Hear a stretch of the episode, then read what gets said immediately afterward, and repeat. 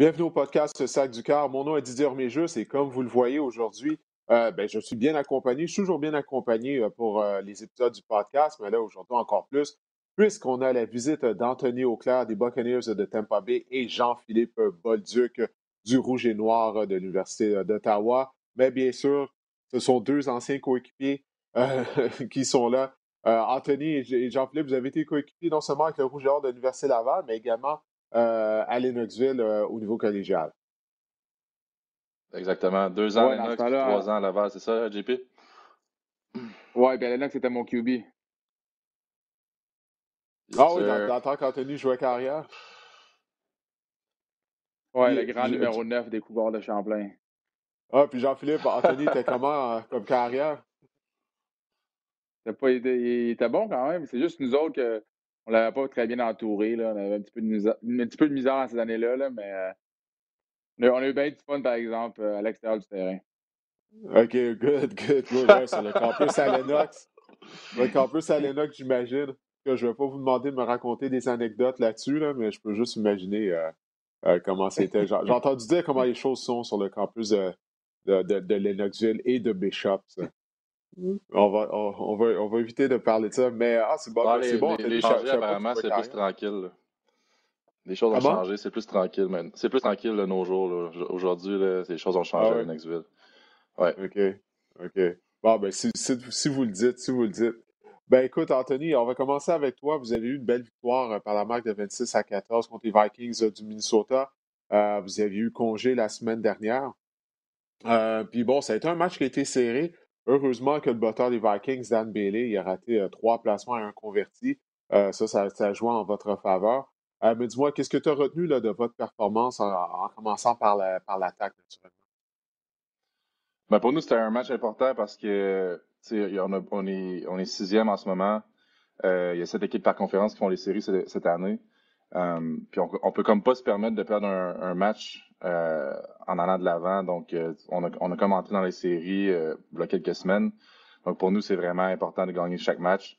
Et ce match-là était vraiment important. Donc, super performance de l'offensive. Je pense qu'on a commencé encore assez tard. On a de la misère à commencer de, de, bonheur dans les matchs, puis ça, nous rattrape. Donc, je pense que ça va être important en, allant de l'avant de d'avoir commencé plus tôt, avoir des meilleurs drives early dans le match, essayer de scorer le plus rapidement possible parce que là, en faisant des three and out ou juste un first down puis un punt, on, laisse un défensif trop longtemps sur le terrain. Puis je pense qu'en allant de l'avant, surtout avec les séries qui arrivent, euh, ça va être important pour nous de commencer plus tôt dans le match. Là.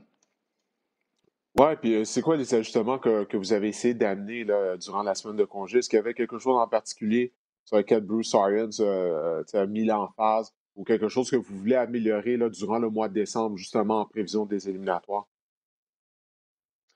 Ben, je pense que c'est important pour nous d'installer le jeu au sol. Ce qu'on a dans les dernières parties, on n'a pas fait du tout. Donc, euh, installer le jeu au sol, on sait que dans les séries éliminatoires, on peut aller jouer au nord, c'est une place qui est plus froide un peu qu'en Floride. Donc, euh, pour nous, d'installer le jeu au sol, ça va être important. Euh, je pense qu'on a bien fait ça dans, dans, le match. Je pense que c'est quelque chose qu'on doit continuer de travailler. Euh, parce que, tu sais, de lancer le ballon euh, trop souvent comme on l'a fait dans les derniers matchs, ça nous aide pas, puis on devient unidimensionnel. Donc pour les défensifs, ça devient vraiment facile. Euh, on sait, un, pour un O-line, ça devient même difficile là, de se faire rusher en malade euh, parce qu'ils savent qu'on va lancer le ballon. Donc pour nous, c'est vraiment de devenir euh, multidimensionnel en allant de l'avant. Ouais. JP, as-tu une question pour ton ancien coéquipier? Moi, j'ai un commentaire pour les Vikings. Je veux juste leur dire que Lewis Ward, euh, les Red Blacks, qui est 69 en 69, euh, dernière année, il est disponible. Je sais pas. Euh, Dan Bailey, en tout cas, rien à vous enlever, Anthony. C'est un bon match, là, mais il n'a pas aidé les Vikings, Dan Bailey. Ouais, mais avec mon expérience avec les batteurs, je peux te dire que je me sens pas mal.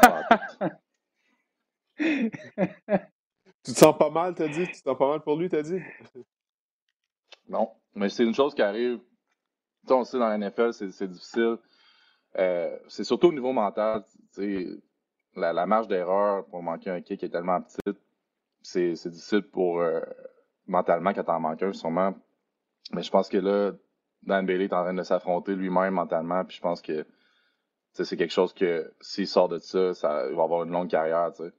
On pense à Adam Vinatieri qui doit avoir passé à travers ça durant ses 20, ans dans la ligue. C'est pour ça que c'est un, quelqu'un qui a duré longtemps. Euh, c'est quelque chose qui est vraiment difficile. Euh, puis même, c'est arrivé souvent à Tempa de, rencontrer des kickers qui sont surdoués, mon gars, mais qui mentalement, euh, ils ont un petit crash down, puis ça arrive. Donc, nous, on l'a vécu souvent à Tempa, donc c'est quelque chose que quand ça nous arrive à l'inverse, ouais, on se sent pas trop mal. Ouais. ouais JP, toi, ça a été. Je vois que tu ris, mais est-ce que ça a été arrivé depuis, ta carrière à, Ottawa, justement, d'avoir un botteur qui, qui, mentalement était juste pas là, puis il se met à rater des placements, des placements qui sont supposés être automatiques là, sur 40 euh, verges et moins? Pas vraiment, mais moi, c'était l'inverse. Moi, ça a été Mr. Euh, Automatic. Là. On a gagné des matchs où c'était mm. notre meilleur marqueur ou notre seul marqueur, c'est notre botteur. Fait que euh, moi, j'ai vécu l'inverse. Genre, quand il l'a manqué, le 70e qu'il a essayé qu'il a manqué, on était là, ben, 69, c'est cool, c'est un beau chiffre. Mais c'est ça qui est, c'est ça qui est fou, c'est ça qui est, qui est ingrat un peu de la position, c'est que tu vas faire, tu vas faire tes field goals, t'as fait ta job, c'est correct. Mais tu vas les manquer, t'es juste un zéro, tu sais, comme, mm. c'est ça qui est ah ingrat de la position, puis c'est quelque chose que, même mentalement, c'est tellement difficile, puis je respecte tellement les kickers pour ça, parce que, man, c'est, tu sais, on, on y est souvent, on aimerait ça être des specialists, parce que, ils, ne vont pas au meeting, puis ils fool around un peu dans le locker room, tu sais. Ils vont jouer au golf entre les, entre les pratiques. Mais, man, je voudrais pas avoir à vivre ça au niveau euh, mental. C'est tellement stressant, man. C'est juste, c'est juste une petite affaire. Là. Tu, manques ça, tu manques ça un peu, puis d'un pouce, puis ça, va wide left ou wide right. Fait que, ah, man, j'aime mieux pas en parler. C'est tellement stressant, ces affaires ben justement, tu dis, bon, depuis que tu es avec les box, ça arrivait souvent que vous avez eu des botteurs, justement, qui, avaient des mauvaises séquences, qui se cherchaient.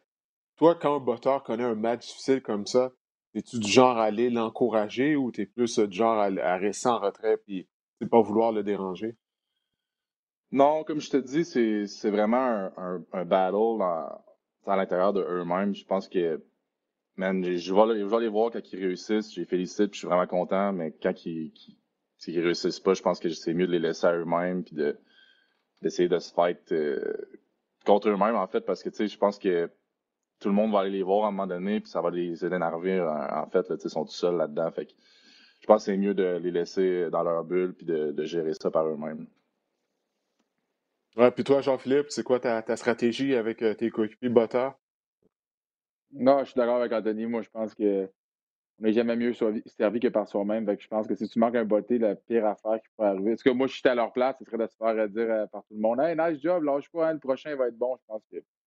Pense de laisser tranquille. des personnes, des, personnes qui sont habituées, je pense, un peu de faire leurs affaires de leur côté tout seul. Fait que, C'est juste une petite tape dans le dos, même, même un petit thumbs up, c'est bien en masse. Là. Ouais. Ben écoutez, il y a une nouvelle qui vient de sortir. Là. Il y a ton coéquipier Anthony Ronald Jones, euh, qui a subi une fracture euh, à un petit doigt, au petit doigt de sa main gauche, et puis là, il a été opéré ce matin. On lui a inséré une tige de métal dans, son petit doigt, donc je ne sais pas si il va être en mesure de, jouer lors, lors du match de la semaine prochaine, mais je viens juste de voir ça sur, sur ESPN, ça vient juste de sortir. j'espère en tout cas qu'il sera là. pas au courant. ben ouais, non, mais c'est ça, tu vois, ça, ça vient tout juste il avait tout juste de sortir. Il a été opéré ce matin. Donc euh, là, vous jouez euh, contre même, euh, Atlanta, contre les Falcons. Je me suis même entraîné avec hier, puis ça paraissait pas. ah ouais, ok. ben, faut dire que c'est une fracture. Toi que t'es pas tant son chum. Mais non, mais c'est comme Chris Godwin qui a joué. Ah, c'est ça. C'est Chris Godwin qui a joué avec un doigt fracturé. C'est une grosse nouvelle, mais à l'intérieur de l'équipe, euh, c'est comme une autre blessure que scary. Là. Ouais, e, exact. Écoute, vous avez joué contre les Falcons ce dimanche. En fait, deux de vos trois derniers matchs sont contre les Falcons. Euh, vous n'avez pas encore joué contre eux, même si vous faites partie euh, de, la, même section. À quel genre de rencontre que tu t'attends, malgré le fait que du côté de l'Atlanta, on ne devrait pas participer aux éliminatoires? Mais pour vous, comme tu disais, c'est une question de rôder la machine avant justement les matchs d'après-saison. Mais je pense que ces matchs-là, c'est des matchs pièges parce que si on regarde leur euh, record, c'est pas techniquement sur papier, c'est pas des équipes qui ont été qui ont eu ça cette année. Mais si tu regardes autre ça, je pense que les Falcons sont en train de monter. Euh, ils ont joué des gros matchs. Ils ont été dans des, grosses, des grosses parties où est-ce qu'ils ont perdu par un toucher au moins. Donc, euh, ça va être important de, rester focus et de, gérer ça comme si c'était un match de séries éliminatoires, en fait. Oui, absolument. Ouais. Puis ils sont ils ont une bonne attaque euh, quand même. Les Falcons, peu importe, ils peuvent marquer 30 points toutes les semaines. donc, il ne faut pas s'endormir qu'on affronte Atlanta. Écoute, Jean-Philippe, as-tu une autre question pour Anthony avant qu'il quitte? Je souhaite bonne fête de saison, puis euh, je pensais pas cheer pour les Bucks, mais cette année, je pense que je pense que je cheer pour les Bucks avec mes Browns. Hein.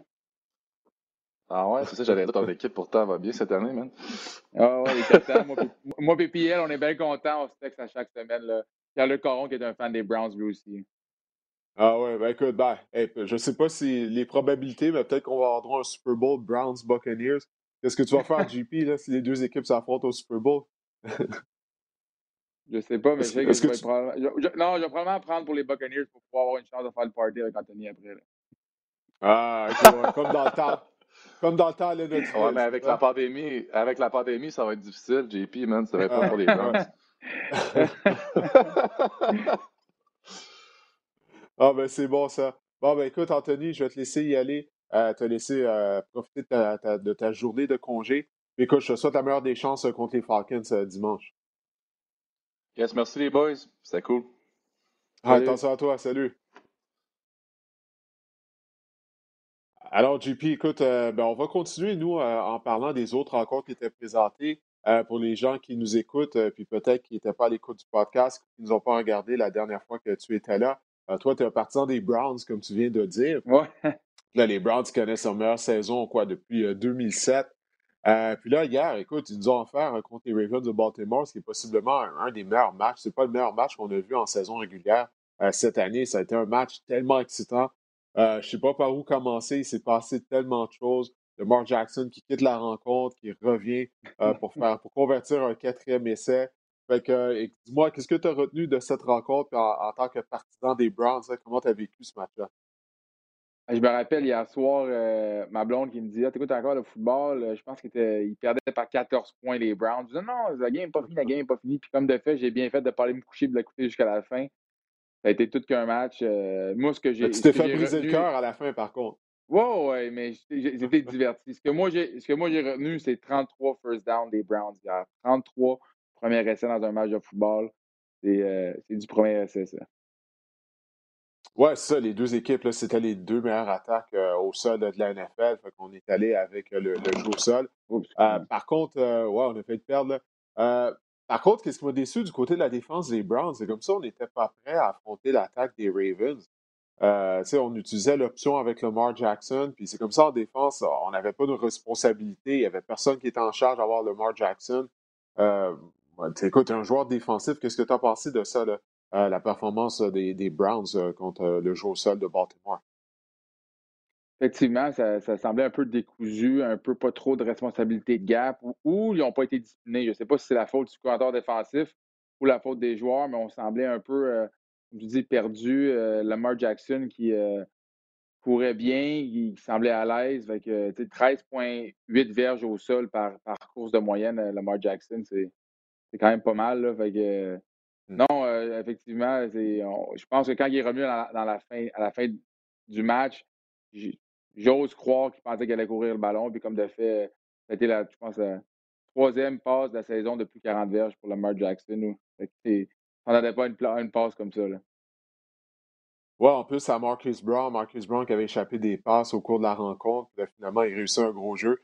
Mais en tant que partisan des Browns, c'était quoi ton état d'esprit quand tu as vu que Lamar est sorti du vestiaire juste à temps pour le quatrième essai? Ah, moi, j'ai dit, la game est finie, on a gagné, c'est sûr. ah, tu pensais pas qu'il allait convertir le quatrième essai? Non, honnêtement, je pensais pas qu'il allait. Mais certainement pas un touchdown, en tout cas. ouais. compte tenu qu'on, je pense, ouais, compte tenu qu'avant le match, il avait complété juste deux passes de 40 verges et plus durant toute la saison. En 12 matchs, je dis bon, ben, je pense pas qu'il fasse un home run ici, puis comme de fait touchdown. Mais euh, non, euh, ça a été. Euh, le plus surprenant, c'est que les Browns ont réussi à scorer par après. Ouais, ben c'est ça. Écoute, Baker Mayfield, pour moi, c'était un test, le, match pour Baker Mayfield, parce que je sais, la semaine précédent contre les Titans du Tennessee, il avait complété quatre passes de toucher, mais la défense des Titans est vraiment pourrie. C'est une des pires de la NFL. Ah celle des Ravens est solide. Puis moi, j'avais hâte de voir quel genre de performance qu'il allait offrir le lundi soir. Puis écoute, oui, OK, il était victime d'une mauvaise interception, mais dans l'ensemble, c'est surtout le fait, comme tu dis, qu'il a été capable d'orchestrer une séquence à la fin du quatrième quart. Moi, ça m'a vraiment impressionné de sa part. Effectivement, je suis d'accord avec toi. C'est souvent, il y a quelques années, ou peut-être même l'an dernier, ou il y a quelques saisons passées, ça aurait été ça aurait été la fin de la game, euh, pick six comme ça, tout aurait tombé à l'eau, puis on aurait perdu le match. Non, je suis content de voir que finalement, il peut mettre son, grain de sel. Je pense qu'il y a une personnalité un peu comme ça. Je pense que c'est un, mm-hmm. un, leader naturel, puis euh, ne laisse pas abattre par un mauvais jeu, puis qui continue à amener son équipe euh, jusqu'à la Donner une chance au moins à son équipe de gagner jusqu'à la fin du match. non, c'est le fun pour nous autres, les partisans des Browns, après quelques années très décevantes. Ouais, ben quand même, c'est ça. Écoute, les Browns ont perdu, mais c'est pas la fin du monde. Ils devraient participer aux éliminatoires quand même là, pour la première fois depuis 2002. Donc, ça va être intéressant de voir là, comment ils vont performer lors des matchs éliminatoires. Mais c'est vraiment important que Mayfield ait une grosse performance dans un match qui avait des allures, justement, de match éliminatoire. du côté des Ravens, euh, s'ils perdaient ce match-là, c'est pratiquement terminé. Là. Euh, leur chance de participer aux éliminatoires. Fait que, non, euh, la, performance de Mayfield m'a impressionné. Écoute, on va rester du côté de la section nord. On, va parler des Steelers qui ont perdu 26 à 15 euh, dimanche soir contre les Bills de Buffalo. Euh, dis-moi, qu'est-ce que tu as retenu de cette rencontre-là? Moi, c'est. Écoute, je veux rien enlever aux Bills. Ça a été une bonne performance.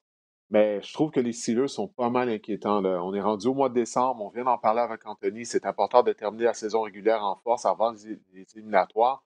Là, ça a été une deuxième défaite de suite du côté des Steelers on a des problèmes qu'on n'est pas capable de régler. Les passes échappées, ça fait des semaines que ça fait mal à l'attaque. Encore une fois, on a échappé des passes.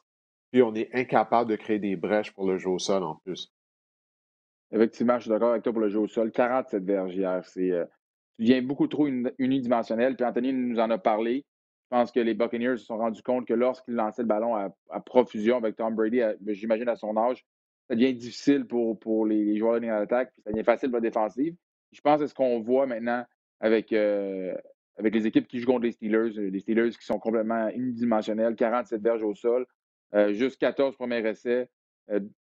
et on voit le résultat avec Big Ben, qui est victime de deux, deux interceptions hier, excusez-moi, dimanche.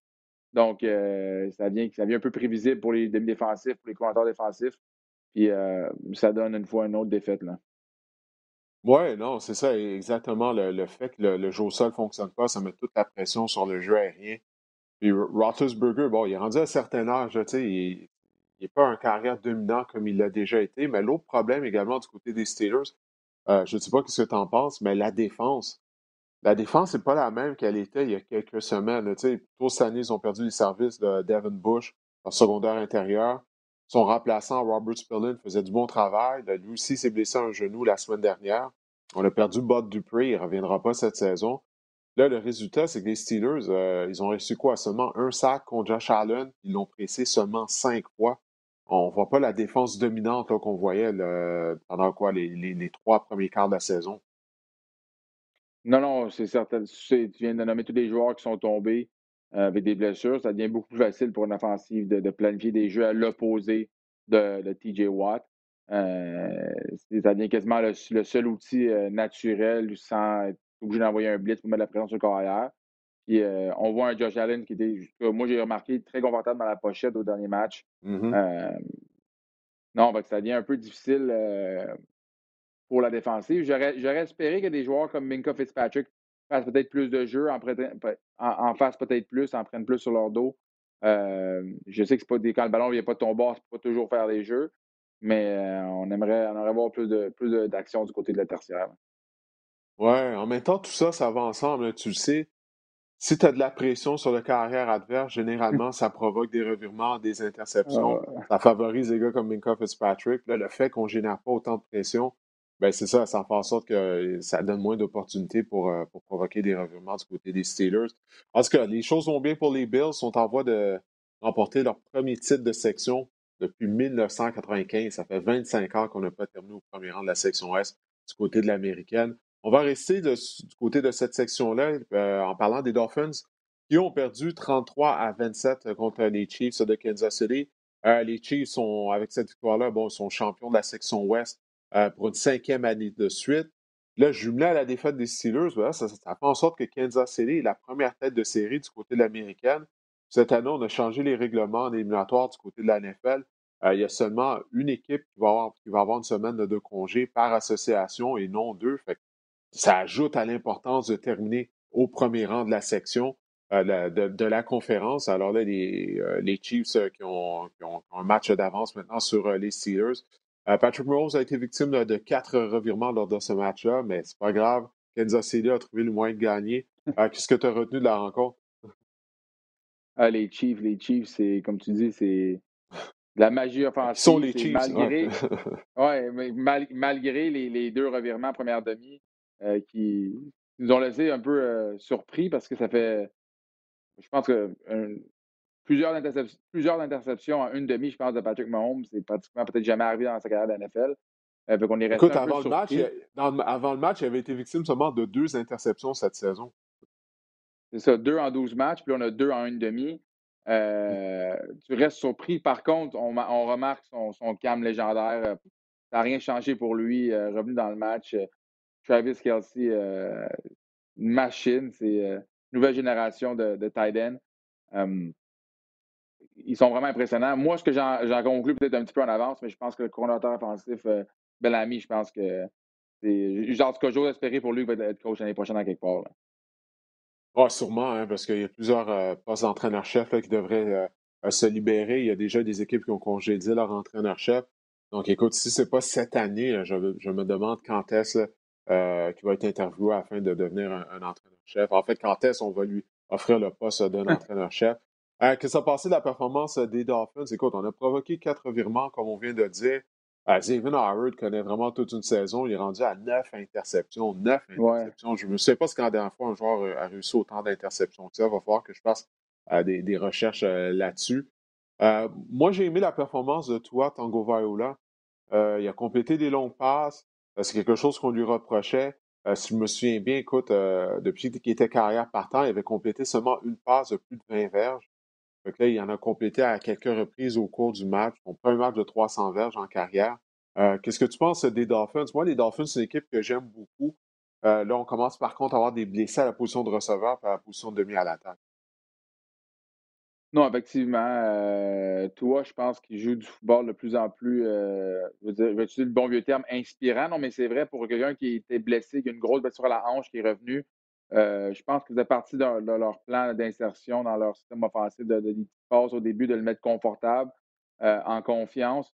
Puis on voit que c'est un gars qui débloque, qui débloque, puis finalement, euh, sa première, première game de 300 verges et plus. tant mieux pour lui, puis je le trouve très calme. Moi, j'ai joué avec des carrières plus ou moins calmes, carrières qui sont. j'ai joué avec Henry Burris. C'est rassurant pour une défensive, pour des unités spéciales, pour deux joueurs d'avoir ton, ton carrière, ton jeune carrière, comme on a vu en fin de semaine, euh, contre la meilleure, ben, pas non, pas probablement la meilleure équipe de la NFL, euh, en confiance, en contrôle. Donc, euh, ça regarde bien pour la fin de saison, puis pour les prochaines saisons à venir, je pense, du côté de, Miami, finalement, on réussit un peu à tourner à vapeur de côté. Ben oui, ben oui, absolument. Puis Brian Flores qui fait de l'excellent travail. on va parler d'une autre carrière recrue, Jalen Hurts. Jalen Hurts et les Eagles ont causé une surprise. Ils ont gagné 24 à 21 contre les Saints. Euh, écoute, qu'est-ce que tu as pensé de la performance de Jalen Hurts? Moi, personnellement, j'ai été déçu de la performance d'unité défensive des Saints parce que je me souviens pas, je me souviens pas de quelle équipe qu'on parlait. Ouais, ben, on parlait des Browns, justement, qui semblaient pas prêts face à, l'option, face à Lamar Jackson. J'ai trouvé que c'est la même chose du côté des Saints parce que qu'est-ce qu'ils pensaient que Jalen Hurts allait faire? C'est sûr qu'il va courir, c'est un jeune carrière, il est athlétique, il n'allait pas rester dans la pochette et les tailler en pièces. on n'était pas prêt à le contenir. Combien de fois on l'a laissé déborder, aller chercher des premiers essais? Euh, je ne sais pas, je pense que c'est l'ancien ailier défensif en moi. Moi, ça met toujours en rage quand je vois le monde qui ne sont pas capables de contenir sur carrière que tu sais qu'il va courir. Euh, fait qu'écoute, qu'est-ce que tu as pensé de, sa performance? Euh, puis surtout de la surprise que les Gauls ont causé en défaisant les cinq. Ben, c'est chapeau à eux autres. écoute, moi, ce que je que je retiens de ce match-là, c'est que euh, très bon euh, play calling à l'offensive. Euh, jeune carrière, tu prends le jeu, tu le coupes, tu décides, tu dessines pour que lui soit confortable. Des jeux, des, courses de carrière dessinées pour que lui court avec la balle. Il est bon à faire ça, comme tu dis, il est athlétique. il y a même eu des rumeurs à certains points qu'il allait être, porteur de ballon dans la, dans la NFL. C'est ce qu'on a fait, on l'a mis en confiance. Moi, ce que j'ai aimé, c'est qu'il n'a pas forcé le jeu puis pas fait de revirement, pas d'interception. Donc, ça étant dit, tu donnes beaucoup plus de chance avec un carrière recru euh, qui ne tourne pas la balle euh, à l'autre côté de, gagner. C'est ce qu'on a vu euh, avec, avec Jalen Hurts. On a Baker Mayfield, on a Jalen Hurts, puis on a Kyler Murray, les trois, je pense c'est 2017, 2018, 2019 carrières partant à Oklahoma qui sont partants à la en ce moment. Chapeau à l'Université d'Oklahoma. Puis après ça, ben moi, je dois le leading tackler des, Eagles hier, qui est Alex Singleton, encore une fois, qui, mmh. honnêtement, une très belle saison. Chapeau à lui, content pour lui. Il mérite en plein match. Je pense que c'est un gars qui, a fait beaucoup de sacrifices, puis que je pense que ça, porte fruit. Là. Ouais, Alex Singleton qui, qui, fait sa place du côté de la Ligue canadienne, euh, du côté de la NFL. Euh, il a profité là, des blessures, on l'a inséré dans la formation partante, puis il a vraiment l'air d'un gars qui ne veut pas redonner ce poste-là, qui veut continuer d'être partant en, 2021. En tout cas, il fait vraiment du bon travail. Euh, je pense que c'est trop peu trop tard, toutefois, du côté des Eagles, afin de participer aux éliminatoires. Euh, la présence de Hurts a finalement forcé Doug Peterson à courir avec le ballon, étant donné que Hurts est un carrière mobile. Ça a aidé aussi euh, Miles Sanders, Sanders qui a amassé plus de 100 verges. Les deux, Hurts et Sanders, ont gagné plus de 100 verges au sol. Je crois que ça faisait une cinquantaine de matchs que la défense des Saints n'avait pas accordé à un joueur de gagner 100 verges au sol. Puis là, il y en a eu deux lors de la même rencontre. Mais euh, dernière chose que je veux dire sur ce match-là, j'ai aimé la performance de Taysom Hill parce que les, les Eagles ont pris une avance de 17 à 0. Et lorsque je regardais le match, je me disais, bon, ben, c'est fini pour les Saints. Avec Taysom Hill, ils vont pas être capables de revenir dans le match. Et je sais qu'il y a eu des blessés du côté de la tertiaire des Eagles, ça a aidé les choses, mais quand même, Hill a été capable d'effectuer une remontée. Oui, vraiment. Il a fait quelque chose qu'on ne pensait pas qu'il allait faire, s'asseoir dans la pochette, lancer pour 290 verges. Euh, non, vraiment, euh, je pense qu'il vient de montrer, en tout cas, sa valeur vient certainement d'augmenter parce qu'il vient de montrer qu'il est capable, euh, dans certaines situations, dans du football de rattrapage, de s'asseoir, de lancer beaucoup le ballon. non, vraiment, c'est, je suis content pour lui. Puis ça donne un autre, un autre outil dans son sac de plus pour, pour mêler les coordinateurs défensifs parce que là, il joue tight end, fullback, running back, receveur, corps arrière, il lance la balle, il court la balle. Honnêtement, c'est quelque chose comme joueur de football. Ouais, mais là, mais étant donné maintenant il joue à, comme euh, à la position de carrière, il faut qu'il arrête de courir comme un porteur de ballon parce qu'il va, il va se blesser éventuellement. Là, puis il est tellement robuste. Juste des fois, quand je le vois courir, je suis comme. Faudrait que quelqu'un lui dise hey, tes carrières, on a besoin de toi, tu peux pas te blesser. Drew Brees n'est pas encore prêt à faire un retour au jeu. Mais il, continue à courir avec la même mentalité. Ouais, c'est ça. Faudrait qu'il faudrait qu'il apprenne à glisser. Il peut pas toujours baisser l'épaule. Euh, écoute, en parlant de porteur de ballon robuste, regarde, on va parler de Derek Henry. Il n'y a pas un porteur de ballon plus robuste que lui dans la NFL, je pense. Euh, écoute, il a écrit une page d'histoire. Ah, premièrement, on dirait qu'à chaque fois qu'il joue contre Jacksonville ou à peu près, il gagne 200 verges contre eux. c'est l'impression que ça me donne. 215 euh, verges au sol, il a inscrit deux touchés. Euh, ça, c'est la quatrième fois de sa carrière qu'il a fait ça. Ça, c'est un record de la NFL. L'ancienne marque, il la partageait avec rien de moins Jim Brown, Barry Sanders, euh, et le Daniel Tomlinson. Euh, donc, euh, eux, ils, avaient tous trois matchs de 200 verges au sol avec deux touchés. Mais là, Derrick Henry est le seul dans l'histoire de la NFL à avoir fait ça quatre fois au cours de sa carrière. Dis-moi, vraiment, c'est qui le, demi à l'attaque qui a été le plus difficile pour toi à, plaquer dans le style d'un Derrick Henry que, que tu as affronté? parce que vraiment, avec son cabaret, euh, je, en tout cas, je crois pas que tu as affronté un porteur de ballon avec un cabaret comme lui. Tu sais, Derrick Henry, il en a juste un à 6 pieds 3 pouces, 250 livres. Et, ça court pas les rues. Les porteurs de ballon comme ça, on s'entend là-dessus. Ben, deux, deux, choses. Je suis content que probablement que ses entraîneurs l'ont jamais, l'ont jamais mon, ben, ou que lui a tenu son bout pour tout le temps vouloir jouer porteur parce que dans bien des équipes, ce gars-là se retrouver euh, defensive end ou, euh, ou secondaire. Avec mmh chapeau à lui d'avoir tenu son bout, de tout avoir joué porteur de ballon. Euh, moi, un gros porteur comme ça qui, que, je, que je me rappelle, euh, Richardson qui a joué à Saskatchewan, il n'est vraiment pas aussi gros, mais euh, Trent Richardson qui a joué avec ah oui, première dans, dans la Ligue canadienne, ouais. Ouais, c'est un gars qui frappait. Un autre ancien euh, d'Alabama. aussi gros. ouais. Effectivement, ouais, mais c'est le dernier que je pourrais dire que je me rappelle qui était pas facile à plaquer.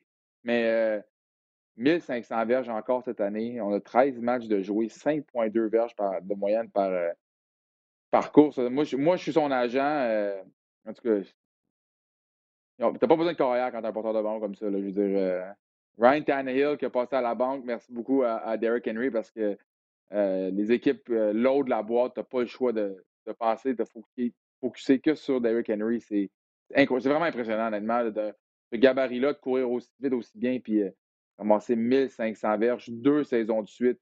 Euh, non, c'est c'est impressionnant. Ben, c'est ça, là, il lui reste trois matchs. Donc, euh, il y a encore des chances euh, mathématiques euh, d'atteindre la marque des 2000 verges. C'est c'est son temps de l'année. hein. À chaque année, au mois de décembre, il se met en marche. À chaque année, au mois de décembre, on dirait qu'il devient plus fort pour amener les, les titans de participation en éliminatoire. Écoute, moi, l'année passée, j'avais eu la chance de le voir en personne euh, lorsque j'étais allé à Kansas City pour le match de championnat de l'Association américaine contre les Chiefs. Puis c'est une des premières choses que j'avais fait quand je suis arrivé sur les lignes de côté euh, durant, la période d'échauffement. Je voulais voir Derrick Henry en personne. Je voulais voir de quoi qu'il avait l'air. Puis c'est ridicule comment il était gros. Il avait l'air d'un il rapproché. Physiquement, je le regardais, je suis comme, mon Dieu, ça n'a pas de bon sens, man. Ce porteur de ballon, ça, il y avait lui, puis euh, A.J. Brown, euh, du côté des Titans, qui était impressionnant physiquement. Brown est, est vraiment, euh, a vraiment un gros cabaret pour un receveur de passe. Mais Derrick Henry, c'est ridicule. Tu le voyais debout à côté des joueurs de ligne à l'attaque. C'est pratiquement comme s'il était aussi gros qu'eux, ou à peu près. J'en mets un peu. Mais euh, c'est vraiment impressionnant de, de voir là, physiquement en personne. Non, j'ai hâte de voir euh, les trois derniers matchs. Ce serait, oups, excuse-moi, ce serait vraiment impressionnant que, que pour la fin de saison, euh, il réussisse à aller euh, chercher le, le 2000 verges. Puis surtout quand tout le monde est fatigué, comme tu dis, il semble, euh, lui, euh, amener ça à un autre niveau puis faire encore plus mal aux gens. là. Ouais, la seule chose, tout le monde, est-ce qu'il va lui rester de l'essence pour les éliminatoires? C'est se met à tenter de- d'essayer d'aller chercher le, le- le 2000 verges.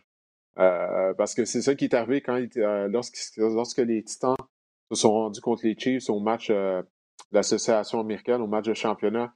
Là, il n'y avait plus de gaz, là, tu voyais, là, il, euh, il était épuisé, mais il faut dire, bon, là, il y avait eu la fin de la saison, quoi, deux autres matchs éliminatoires avant ça où il avait transporté l'attaque. Euh, mais, ça, mais ça, ça va être quelque chose à surveiller. En tout cas, je lui souhaite d'atteindre euh, le, le 2000 verges. Euh, ça arrive pas souvent. C'est qui le dernier porteur? Ah, c'est Adrian Peterson. C'est Adrian Peterson Adrian ou Chris Peterson. Johnson? C'est Peterson, hein, le dernier à avoir atteint la Ouais, des ouais, 2000 moi, je, le verges. dernier, ça. je- ouais.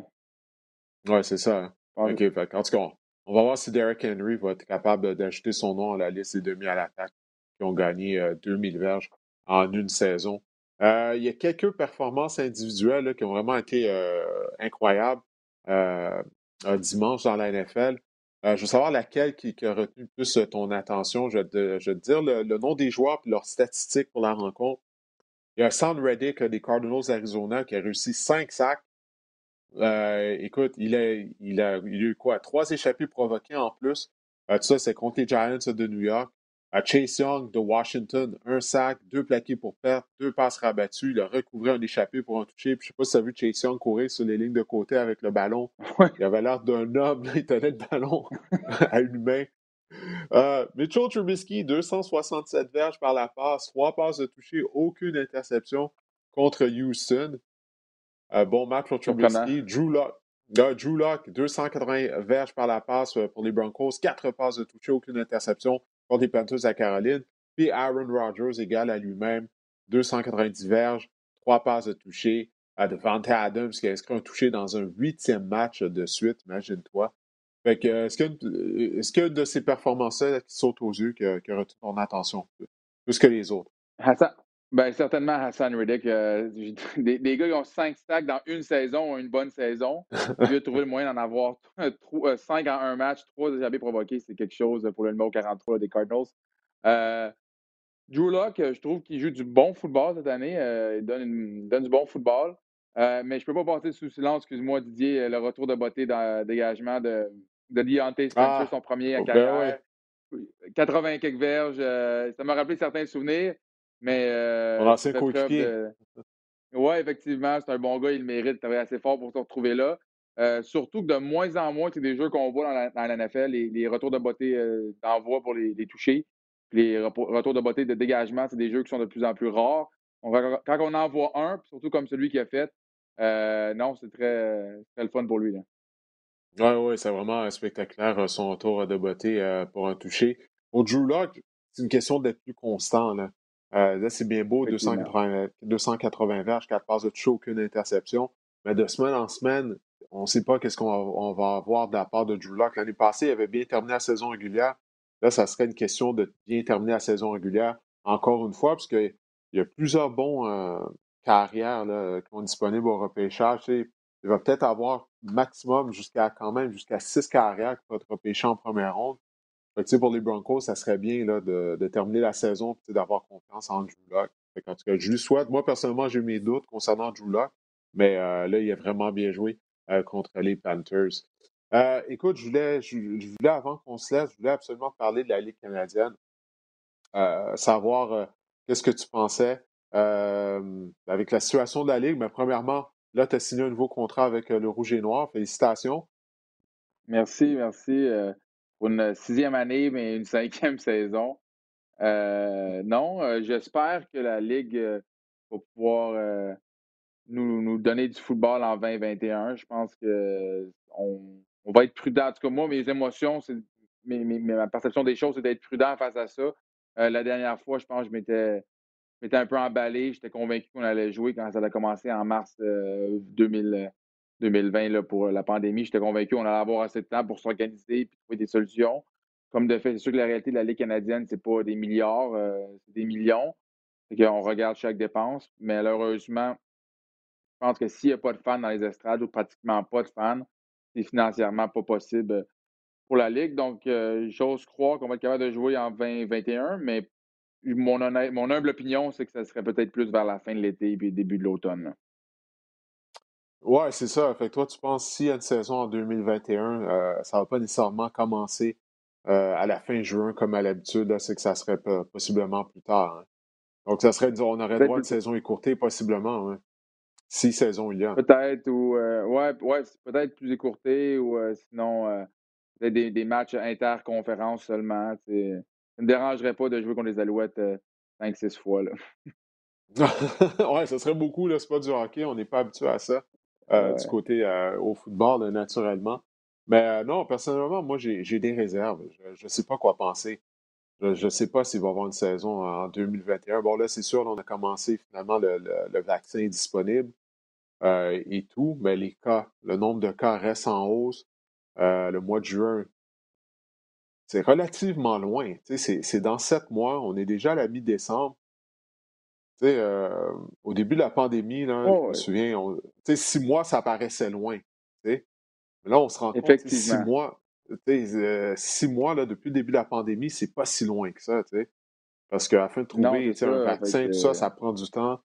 C'est ça. Fait que moi, j'ai des réserves je, je- euh, concernant la prochaine saison. Puis, qu'est-ce qui me met pas en confiance? Non, non, non, non, ça, c'est certain. Mais, mais c'est pas de leur faute, mais du côté de la Ligue canadienne, tu sais, je regarde euh, Randy Ambrosie lorsqu'il a parlé avec les médias il y a quelques semaines. Tu sais, il n'a jamais offert de solution concrète concernant euh, une prochaine saison. Et puis, toi, qu'est-ce que tu as pensé de ça? tu sais? Parce que tu sais, je regarde toutes les autres ligues, les commissaires, ils arrivent avec un plan concret. On entend, bon, tu sais, du côté de la Ligue nationale de hockey, on a déjà un plan. Il semble que s'il y a une saison, euh, ça va être une saison écourtée. Puis, tu sais, il va y avoir une section, une conférence euh, juste avec des équipes euh, du Canada. Alors, ensuite de ça, deux autres conférences euh, au niveau des États-Unis. C'est constamment, on entend les ligues qui ont des plans concrets. Puis, du côté de la Ligue canadienne, il n'y a jamais rien de concret. Quand Bruce a parlé aux médias, il parlait du vaccin, il parlait de Pfizer. Écoute, ça va bien, là, les affaires de Pfizer. Là. Oh oui. occupe-toi pas de Pfizer. Toi, c'est quoi ton plan? Il n'est jamais capable de nous donner une réponse. Que toi, qu'est-ce que tu penses de C'est ça? ça. Ben, je pense pour les. Là, je vais prendre deux chapeaux. Je pense que le premièrement, c'est que, ceci étant dit par rapport au, commissaire, que c'est pas très concret. Moi, en tant que représentant des joueurs, je peux pas recommander à mes collègues, mes, mes chums, mes amis, euh, mes, mes coéquipiers de lâcher leur gagne-pain parce que malheureusement ou heureusement, les gars se sont trouvés un emploi pour, euh, s'occuper, prendre l'expérience pour leur après-carrière. je ne veux pas que les gars abandonnent tout ça en pensant que le 1er juin, on est en camp d'entraînement puis que finalement, ça tombe à l'eau. C'est la première des choses. L'autre chose, je te donne mon, regard de partisan un peu. je ne peux pas me faire d'attente. Je ne peux pas renouveler mes billets de saison tout de suite si on ne me donne pas de solution, on ne me donne pas de, projet ou de, de trucs qui vont s'en venir. Par contre, une chose que je peux te garantir, Didier, c'est que le projet global, ça, il travaille fort. On risque de voir des joueurs euh, internationaux euh, dans la prochaine saison, j'ose croire. Aujourd'hui, la Ligue qui a annoncé, ou euh, un blog, je pense que la, Fédération italienne de football américain a annoncé qu'ils allaient tenir fort probablement un, combine là, pour le repêchage en Italie. Eh, Donc, wow! C'est tellement une super puissance mondiale, l'Italie au football. On ne parle pas de soccer, là, on parle bien de football canadien. Puis justement, là, ce plan-là de, de, global, d'aller de global, de devenir global du côté de la Ligue canadienne, c'est de l'argent, c'est des ressources qu'on utilise afin d'essayer de, développer, d'amener des joueurs de l'Europe ici. Pendant ce temps-là, ça serait, la Ligue ne serait pas mieux servie d'investir cet argent-là au niveau du football amateur euh, au Québec, euh, pas au Québec, mais je veux dire au Canada, afin de développer les coachs, afin que, les équipes aient des meilleures installations, parce qu'à ce point de vue-là, au Canada, ça va pas très bien. Si tu veux vendre la Ligue canadienne, vendre avec des, joueurs étoiles canadiens, il me semble que tu devrais te concentrer là-dessus d'abord et avant tout, euh, à la place d'aller au Mexique, d'aller partout à travers l'Europe. Et en plus de ça, en Europe, JP, c'est même pas les meilleurs joueurs que la Ligue canadienne essaie d'attirer. Parce que les meilleurs joueurs européens de football, la NFL, elle a des académies en Europe. Puis c'est elle, elle les développe afin de garder ces joueurs-là pour les amener à la NFL. Donc, la Ligue canadienne, c'est les restants de, de, ces joueurs-là qu'elle ramasse, qu'elle essaie d'amener ici. Ils emmènent des joueurs qui sont déjà rendus à la fin de la vingtaine. Comment tu veux développer un gars qui est déjà à, l'âge de 28 ans? Un gars qui n'a jamais joué au football canadien? moi, ce plan-là, c'est vraiment de l'argent jeté par, par la fenêtre. Il y, a, deux choses que ces joueurs-là, les joueurs internationaux, ont, c'est que souvent, quand ils étaient bons, mais tu te donnes le meilleur exemple. Un petit receveur mexicain, euh, comme celui qu'on a eu, nous autres, euh, à Ottawa, là, qui était un, un, très bon joueur de, football, honnêtement, euh, remarquable. Lui, depuis qu'il grandit, il sait qu'il ne fera pas la NFL ou que ça va être difficile. Ce qui arrive, c'est qu'il a toujours eu son plan A comme son emploi. Donc, c'est un, agent d'immeuble dans le bout de Cancun, mmh gagne très bien sa vie. Donc, lui, de le convaincre de venir jouer au football, ben, c'est une expérience de vie. Ce n'est pas une carrière, il a 28 ans, il vient ici passer quelques mois, peut-être un an, deux ans, retourne à ses occupations. Ce pas des personnes qui ont comme but qui d'intention de venir jouer 10, 12 ans dans la, Ligue canadienne. Surtout, ben, reste à voir, je te confirme que ces joueurs-là font 10 000 de moins que le salaire minimum déjà. Mmh je te donne comme comparaison, tu viens de l'Allemagne, tu vis en euros, euh, tu vas venir jouer au Canada, tu vas t'imposer au Canada, il va, après, on parle des joueurs américains qui, eux, trouvent ça un peu tough, la, conversion du, dollar canadien au dollar américain, vice-versa, mais c'est encore pire avec, face à l'euro. Ces joueurs-là, ils retournent chez eux avec certainement pas, beaucoup de sous dans leur poche. Si tu veux avoir une belle expérience puis voyager dans tes, dans tes bye weeks, euh, te loger dans une place qui fait du sens, les gars, ça leur tente de moins en moins. Ça tire, les gars retournent chez eux puis ils propagent le message Ah, c'est le fun, c'est le fun, tu vas avoir du fun, mais tu sais, euh, tu ne rendras pas millionnaire avec ça. ça fait, fait l'effet du domino, puis euh, tu deviens de plus en plus difficile à, recruter des joueurs qui, font du sens. Mais comme tu dis, ce qui est le plus frustrant pour nous, l'association des joueurs, puis les autres joueurs canadiens, canadiens ou américains, c'est euh, les ressources qui sont dépensées pour ça, qui pourraient être investies chez nous, ou même, euh, si je te dis clairement, pour ouvrir une dixième franchise dans les Canadiens à Halifax. Oui, ça, écoute, euh, je ne suis même pas certain qu'on va voir ça maintenant. avec la pandémie, l'équipe à Halifax, je sais que c'était un des, dossiers prioritaires euh, pour le commissaire. Puis là, mon Dieu, je ne vois pas comment tu peux ajouter une, nouvelle équipe dans, dans, le climat actuel, même au cours des prochaines années, parce que économiquement, écoute, tout le monde se serre la ceinture. Là. Oui, non, ce ne sera pas facile. Euh, je pense que, par exemple, les gens qui sont impliqués dans le projet semble avoir les poches profondes puis avoir un intérêt d'amener quelque chose de plus dans cette région-là du Canada. Je pense que ça les rendrait fiers. Mais la Ligue, que là, je, me pousse un peu, mais la Ligue semble avoir d'autres priorités pour l'instant. Donc, ça reste à voir pour les prochains mois, mais on va se croiser les doigts et on espère que, tout aille pour le mieux et qu'on puisse avoir une saison le plus rapidement possible en 2021 parce que nous autres, les joueurs, les entraîneurs, puis je pense que les fans ont vraiment hâte d'avoir du football de chez eux avec des gens qui connaissent. Oui, on, le souhaite, ça c'est certain, mais pour en revenir à la, possibilité, d'avoir une équipe d'expansion à Halifax, ça c'est comme comme mettre un, plaster là, sur, euh, sur une blessure. Là, là. C'est pas nécessairement de régler un problème, je pense, du côté de la Ligue canadienne. C'est une façon de générer des revenus rapidement. Mais pour le long terme, c'est toute la structure de la Ligue qui est à revoir. Là, Je veux ah. dire, au point de vue financier. Là. D'ajouter une nouvelle équipe, c'est bien beau, ça va donner une injection euh, en termes de revenus rapides aux neuf autres équipes. Mais pour le long, pour le long terme, est-ce que ça va nécessairement changer les choses? Euh, moi, je crois pas, euh, puis il y a beaucoup de choses à, revoir, selon moi. Tu également, au niveau de la rémunération des joueurs, de la façon que les, salaires sont répartis. d'avoir des carrières qui font 700, 750 000 dollars, qui grugent une grosse partie du plafond salarial avoir des joueurs de ligne à attaque. tes joueurs de ligne à, l'attaque sont constamment les mieux payés. OK, les joueurs à la, ligne à, attaque canadien, mais est-ce que c'est vraiment la, meilleure façon de faire les choses? Surtout quand tu regardes euh, d'autres ligues. Bon, je sais, la, XFL, en raison de la pandémie, ça, a dû disparaître. Euh, mais quand, tu regardes ça, quand même, eux, euh, financièrement, je pense que tous les carrières faisaient le même salaire, si je me, si je me souviens bien afin de mieux répartir l'argent, puis afin de rendre ça plus attrayant pour attirer des meilleurs joueurs. Et puis ça, je pense que ça serait une chose également à revoir du côté de la Ligue canadienne. Je veux dire, justement, il faudrait qu'ils profitent de la pandémie pour tout revoir de A à Z, puis de, s'asseoir avec l'association des joueurs également, afin de, de, tout revoir. Parce que ça ne peut pas continuer comme ça. Ça ne peut juste pas continuer comme ça. Parce que de, qu'est-ce qu'on comprend des finances de la Ligue, c'est pratiquement comme si c'est tout juste si on arrive à avoir une saison à tous les ans, ou à peu près. Oui, non, je suis d'accord avec toi. Il y, a certaines dépenses, certaines structures qui vont être euh, obligées d'être euh, complètement révisées et euh, réécrites parce que je, suis vraiment d'accord avec toi que ça avait été proposé dans la dernière convention collective de mettre un salaire maximum pour certains joueurs.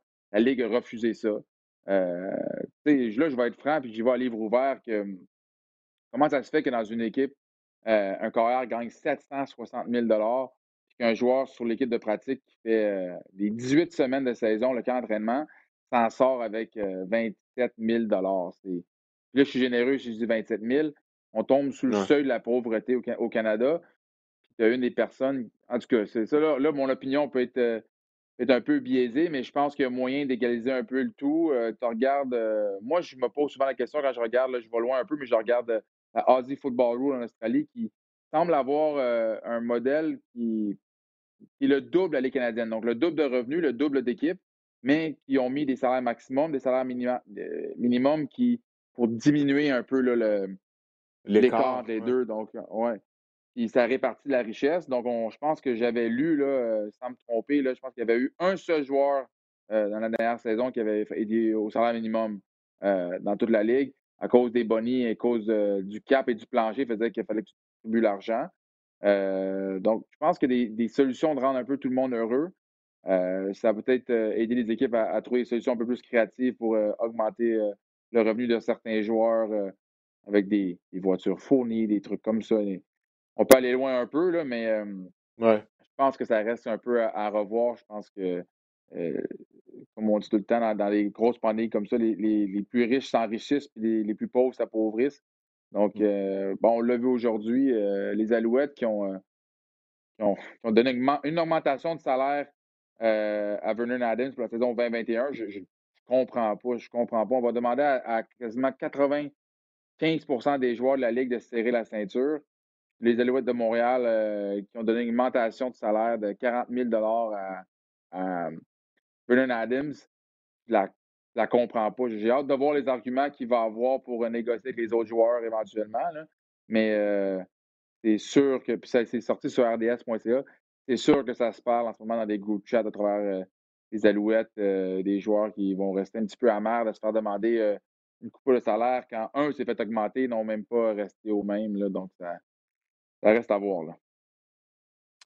Oui, écoute, on ne va pas régler tous les, les, problèmes du côté de la Ligue canadienne entre nous deux aujourd'hui.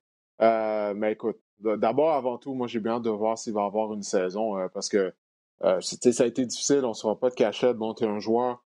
ça a certainement été très difficile pour toi. tu as dû te trouver un emploi.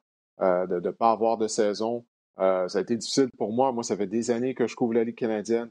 Euh, ça fait une grande partie de, de, de, mon gagne-pain également d'avoir l'opportunité de couvrir cette ligue-là. Donc, pour moi, c'est important que la Ligue canadienne soit en santé. C'est important que les Alouettes soient en santé, que, que ça facilite mon travail, ça, il n'y a aucun doute là-dessus. On, est tous dépendants de ça. Qu'on va se croiser les doigts, en espérant que la Ligue soit en mesure de, poursuivre ses activités euh, l'année prochaine, mais euh, pour le long terme, en espérant qu'ils vont pouvoir se regarder dans le miroir afin de trouver des solutions, comme on vient de discuter. Mais avec le leadership en place, euh, je doute justement qu'on est en mesure de, se regarder dans le miroir et d'amener des, ajustements. Mais bon, on verra qu'est-ce qui va arriver. Mais écoute, JP, je te Ouais, vas-y, ouais. J'allais dire, euh, ben, où on va se croiser les doigts que le, gouvernement prête 150 millions à la Ligue, mais on va voir. ouais, mais écoute, ça, ça, je serais curieux de savoir. parce que la Ligue, elle est, elle est, rapide à blâmer le gouvernement. À chaque fois qu'on parle, soit un président d'équipe ou un commissaire, ils disent Oh, je comprends pas pourquoi le, gouvernement n'a pas voulu nous, euh, nous, faire un prêt alors que le gouvernement est venu en aide à plusieurs entreprises, tout ça. Mais je serais curieux de savoir l'état financier de la Ligue. À quel point ça, est-ce que ça joue un rôle dans tout ça? Lorsqu'on s'est mis à regarder les livres de la Ligue euh, du côté du gouvernement? Euh, est-ce que ça joue un rôle dans tout ça? je ne sais pas. Euh, je, serais, curieux de savoir ça. Est-ce qu'ils ont voulu montrer leur livre? Ça, c'est l'autre question. Oh, e, exactement, exactement. Parce que lorsque les Alouettes étaient à vendre, on s'est rendu compte que il y avait des choses qui n'avaient pas de sens au niveau de, des états financiers de l'équipe. OK? Euh, les Alouettes ne sont pas la seule équipe qui, euh, était dans cette situation-là. Donc, euh, c'est ça, je me demande, comme tu dis, est-ce que même ils ont voulu ouvrir leur livre? Sont, sont, sont, rapides à acheter la pierre au gouvernement, mais il y, a, possiblement une raison pourquoi le gouvernement n'a pas voulu leur, leur, venir en aide le gouvernement, les, gens du gouvernement ne veulent pas trop parler pour ne pas entacher la Ligue et tout. Mais, euh, mais c'est ça. Mais écoute, on, verra qu'est-ce qui va arriver. Mais bon, pour l'instant, on a du football. On n'a pas de football de la Ligue canadienne, on a du football de la NFL, on a du football universitaire euh, américain. Euh, en plus, c'est la fin de la saison. C'est le week-end des matchs de championnat au football universitaire américain. Nous, on va présenter sur les ondes de RDS ce samedi un match de championnat du Big 12 entre Oklahoma et Iowa State. On va présenter les, éliminatoires, également les deux demi-finales, puis le National Championship, le championnat national, en plus de toute notre couverture de, de la NFL. au moins, il y a du football, mais on espère que l'année prochaine, ben, il y aura du football de la Ligue canadienne et de la RSEQ également euh, au Québec. Ah oui, puis euh, vous faites du beau travail. On écoute ça le vendredi soir, puis le samedi, euh, oh, je sais pas, avec, avec Danny Desrivaux, là, on vous écoute. Fait que, merci de nous donner un peu d'eau de football malgré tout ouais, euh, ben, en espérant. Écoute, genre, moi, on espère juste avoir des meilleurs matchs euh, universitaires. Là. On a fait Arizona, Arizona State la semaine passée, puis ça finit 60. Euh, ça fait quoi encore? Ça finit 70 à 7. La ouais, finale. ouais. Ouais, ouais, c'est ça. Écoute, mon Dieu, c'était pénible à voir. Il n'y avait, rien de beau dans ce match-là. Mais certainement, notre match va être plus serré là, entre Oklahoma et Iowa State. Les deux équipes sont, sont classées dans le top 10. Donc, ça, ça devrait être un bon match. Fait écoute, Jean-Philippe, je te remercie d'avoir pris ton temps euh, pour participer au podcast. Euh, ta visite est toujours euh, très appréciée. Écoute, on aura l'occasion de se reparler au moins, au moins une fois d'ici la fin de la saison de la NFL. Mine de rien, il reste juste trois semaines d'activité au calendrier régulier avant le début des éliminatoires. Ça va vite. Ben oui, merci à toi, Didier, de m'avoir reçu. C'est tout, le temps, un plaisir. j'ai eu la chance de voir Anthony, qui ça faisait plusieurs mois qu'on ne s'est pas parlé. Là. on est ici pour jouer contre au PlayStation bientôt. Là. Ben ouais, bon, ben c'est parfait. Et aux gens qui nous regardent ou qui sont à l'écoute, ben, je vous remercie euh, d'avoir téléchargé cet épisode du podcast Le Sac du Corps et on se reparle la semaine prochaine.